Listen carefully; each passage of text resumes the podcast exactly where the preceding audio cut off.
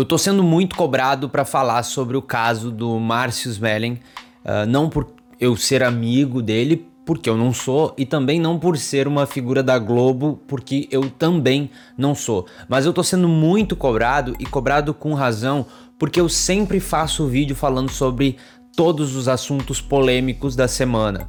E quando surgiu a primeira vez esse assunto, eu não fiz um vídeo falando. Agora, quando surgiu de novo, as pessoas voltaram a me mandar mensagem e me cobrar. Então, esse vídeo aqui eu não estou fazendo porque estão me cobrando.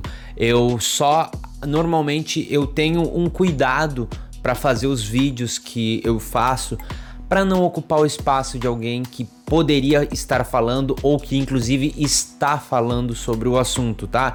Então eu sempre tomo muito cuidado com isso e eu sempre começo o meu vídeo quando é esse tipo de assunto mais delicado, além de avisar que vai ter alguns gatilhos, então se você esse assunto é um pouco mais sensível sobre assédio, seja moral ou sexual ou qualquer coisa do tipo, o aviso fica. E o segundo aviso que eu sempre dou é que o meu objetivo aqui não é ocupar o espaço de ninguém, tá? Eu fico me atendo muito e exclusivamente a coisas que eu posso me manifestar. E a gente vai focar aqui sobre o papel da Rede Globo em toda essa polêmica que está acontecendo, isso que precisa ser investigado, porque parece que existiu uma movimentação muito estranha da Globo de não querer falar sobre isso. Então, esse é o foco aqui. Eu não sei se você viu, mas a revista Piauí fez uma matéria muito mais completa do que as outras que saíram com detalhes angustiantes. De novo, se você é, tem algum, alguma questão com esses assuntos, alerta de gatilho máximo, tá? Porque existem detalhes aqui na matéria, inclusive no que eu vou falar. Eu vou tentar polir algumas coisas. Eles começam a fazer uma, uma linha do tempo que começa lá em maio de 2015 e avança para 5 de novembro de 2017, onde eles estão celebrando é, o elenco e, e, roteiristas foram comemorar uh, algumas questões dali da Rede Globo numa festa e por volta das 10 e meia um telão começou a exibir o que eles chamaram de o centésimo episódio que arrancou gargalhada de todo mundo. A atriz Dani Calabresa, que era a protagonista dessa atração, por exemplo, estrelou um desses quadros que era uma paródia da música Morena de Angola, do Chico Buarque, que ficou famosa na, na voz da Clara Nunes. Então, aqui em diante, eles começam a contar o que aconteceu naquele dia. Porque quando encerrou todo esse programa, começou um karaokê e aí logo depois uh, a Calabresa subiu pro palco com outros colegas de equipe e o Márcio Smelling se juntou justamente se posicionou do lado dela. Cantaram uma música, ela dançou e tentava se esquivar de um contato físico que ele tentava, e, e ele ficou tentando. Uh, e, e, ela também ficava tentando parecer que estava acontecendo algo normal, algo natural. Depois de dançar, ele tentou forçar um beijo nela e ela conseguiu fugir e saiu do palco. Só que não parou aí. Logo depois, o que os relatos que acontecem ali, por exemplo, é que ele colocou ela, tentou agarrar ela, ela bateu com a cabeça, tentou sair, não conseguiu, ele segurou os braços dela ela não conseguia fugir, ten, ele tentou beijar ela de novo, ela, além de colocar os lábios para dentro da boca, ela tentou se esquivar virando o pescoço, uh, e aí depois disso ele deu uma lambida nela e com o passar do, do, dos relatos ali, ele também inclusive tirou o pênis para fora e ela tentando fugir, ali tá no, ali no relato diz que ela acabou encostando também sem querer, justamente para tentar fugir. E depois disso, vocês imaginam a situação, uh, a crise de choro que ela teve em alguns outros momentos. Enfim, existem vários relatos aqui, inclusive, de movimentações que o Melin fez para prejudicar a vida profissional dela, inclusive depois desse ato. Uh, na, três dias depois disso tudo que aconteceu, a, teve uma, uma situação em que ele tratou aquilo como piada. Ele tratou como uma esquete de humor. Ele disse aspas, eu não tenho culpa do que aconteceu. Quem mandou você estar muito gostosa e caminhou na direção da calabresa com a Maria Clara Gueiros, que estava junto, que inclusive foi ela que pediu para o chefe deixar a Dani Calabresa em paz. E ele continuou repetindo que ela estava muito gostosa, mesmo ela dizendo que não queria o abraço dele e nem desculpas, porque ele já tinha agarrado ela, lambido a cara dela, encostado o pau nela. Ainda assim, ele seguiu dizendo que a culpa não era dele, porque ele não era responsável pelo comportamento dele, porque ela estava gostosa. Eu tô fazendo toda essa descrição do começo, isso é só o começo da matéria da POE, porque depois tem todas as outras uh, situações de uh, situações constrangedoras no trabalho, ele tentando segurar a carreira, a profissão da Dani Calabresa na Rede Globo, impedindo ela de trabalhar com, com outros, com outras figuras, com outras pessoas ele impedindo de acontecer projetos da Dani Calabresa dentro da Rede Globo e tentando impedir não só dentro da Globo, da Rede Globo, mas também de, em outros canais da Globo, como Multishow e GNT, porque ela tinha o projeto para apresentar para os outros canais e ele estava considerando todas essas movimentações dela como uma traição. Ela ir trabalhar com outro diretor ou ir trabalhar num outro canal que o, esses projetos dela iam ser passado na Globo, que ele protegia ela na Globo. Assim, de verdade, se você tem estômago, leia toda essa matéria. Sete minutos de uh, introdução para que a gente comece a falar sobre isso. A movimentação que aconteceu, a, a Dani Calabresa buscou todas as instâncias da Rede Globo para buscar alguma coisa para acontecer. Teve um caso, inclusive, que o Léo Dias começou a revelar isso aqui. Teve uma matéria do Léo Dias onde ele fala sobre essas coisas que estariam teoricamente acontecendo, isso naquela época, tá? O Léo Dias publicou no UOL, ele trabalhava no UOL ainda na época, ele publicou uma matéria que dizia o seguinte: é, Márcio Smelling, coordenador do departamento de humor da TV Globo, está sendo denunciado por assédio moral por uma série de atrizes do núcleo de humor da emissora. E aí ele uh, identificou três nomes dessas denúncias. Uma delas era Dani Calabresa, uma dessas pessoas depois disse que não aconteceu, uma outra pediu para excluir, acabou sendo excluído o nome, uma outra pessoa também pediu uma correção na matéria. Depois essa matéria foi corrigida para assédio moral e, e porque antes incluía só assédio sexual. Então teve uma série de correções ali. Uh, e essa notícia foi a primeira vez que estourou para fora da Rede Globo porque aparentemente isso estava sendo mantido dentro das paredes da Rede Globo. Agora é, as coisas começam a acontecer e por orientação da Globo, elas não deram entrevista para Piauí, inclusive. Por que, que eu tô falando tudo isso? A Rede Globo me parece que teve uma movimentação de acobertar, de abafar, para não criar uma polêmica. E não existe uma movimentação como a gente vê, por exemplo, da Rede Globo, que aparentemente está preocupada com várias pautas que são importantes, entre elas essa que a gente está tratando. É, eu não consigo ver, tá? Eu não consigo ver solução para este problema se não tiver como aliado ou aliada a empresa que está a, a empresa que aconteceu tudo isso, a empresa, seja ela qual for, neste caso é a Rede Globo, ela tem que estar tá 100% alinhada, 100% do lado das vítimas.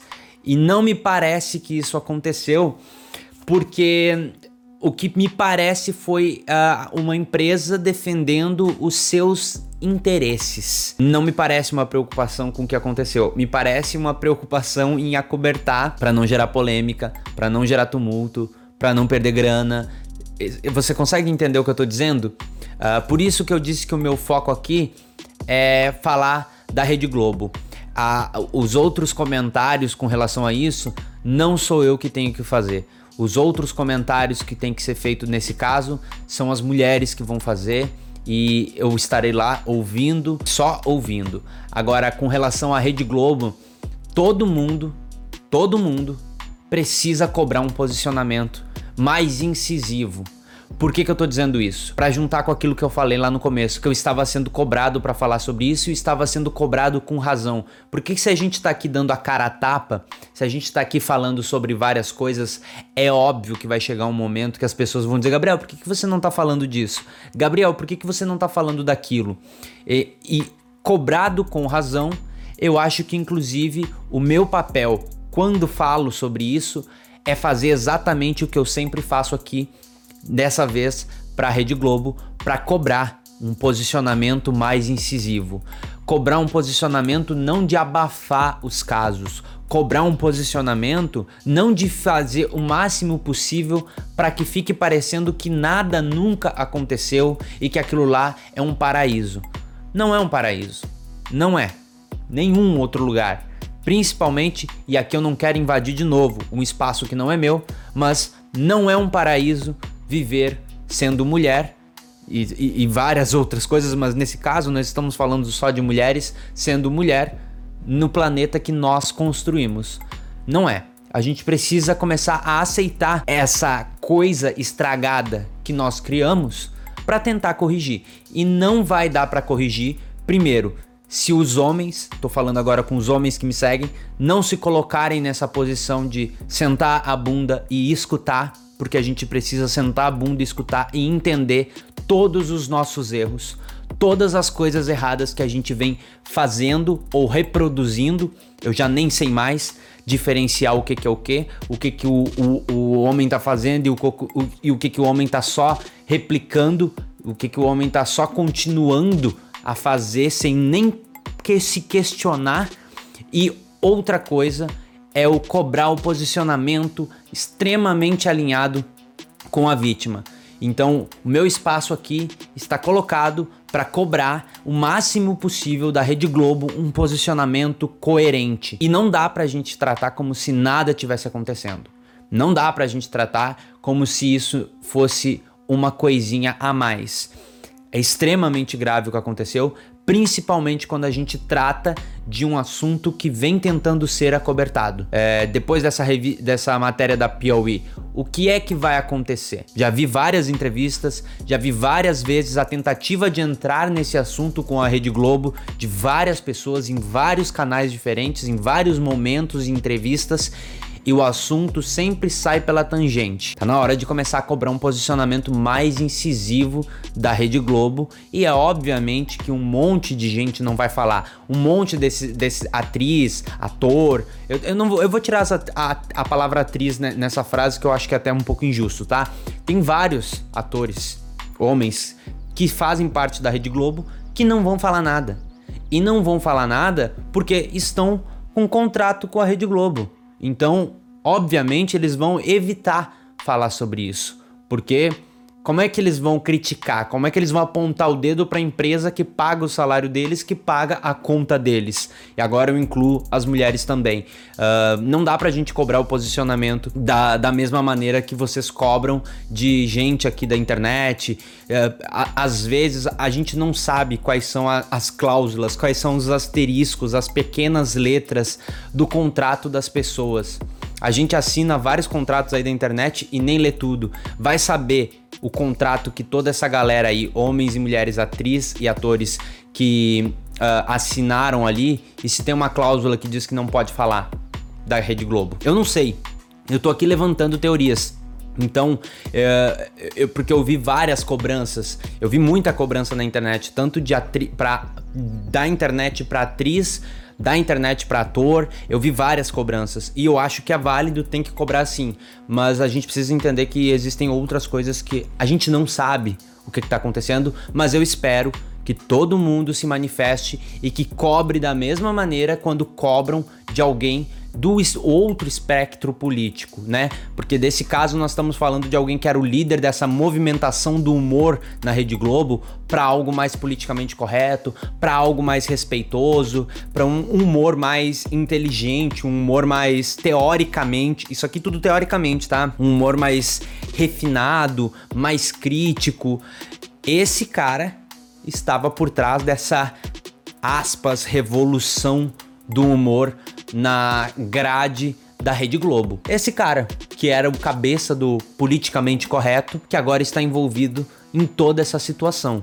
Então, eu também espero que a cobrança seja tão rígida quanto é com alguém do outro espectro político de toda essa galera que eu me incluo. Espero de verdade que tenha isso também. Eu compactuo das mesmas revoltas, das mesmas angústias e, e, e dos mesmos questionamentos que a maior parte de vocês que está cobrando o posicionamento de uma galera. Eu compactuo com isso de verdade. Eu acho que tem que ser cobrado tanto quanto quando é com alguém que não concorda com o nosso espectro político, com aquelas nossas ideias. Não é só porque ele defendia essa é isso que eu concordo de modificar esse negócio do humor, elevar, colocar num outro nível, é, um, um humor desse disso que chamam de politicamente correto. Isso não significa que vai ser passado pano. Definitivamente não. Quero saber a tua opinião, deixa aqui nos comentários, se inscreve, as minhas redes sociais ficam passando aqui na tela ao longo do vídeo. Ativa o sininho, compartilha nas tuas redes sociais se você concorda, se você acha que esse nosso diálogo, esse nosso debate foi produtivo. Então, se você ficar à vontade, compartilha ou então compartilha comigo outros vídeos de outras pessoas, em especial mulheres que estejam falando sobre isso. Manda nas minhas redes sociais @gabrielmonta com dois T's, tanto pelo Instagram, Twitter, qualquer outro lugar, pode me mandar. Se inscreve e torne-se um membro ou uma membra ou então você pode apoiar o meu trabalho pelo apoia.c barra nada se cria, se tornando membro ou lá pelo apoia.c barra nada se cria. Um beijo para vocês, até um próximo, tchau.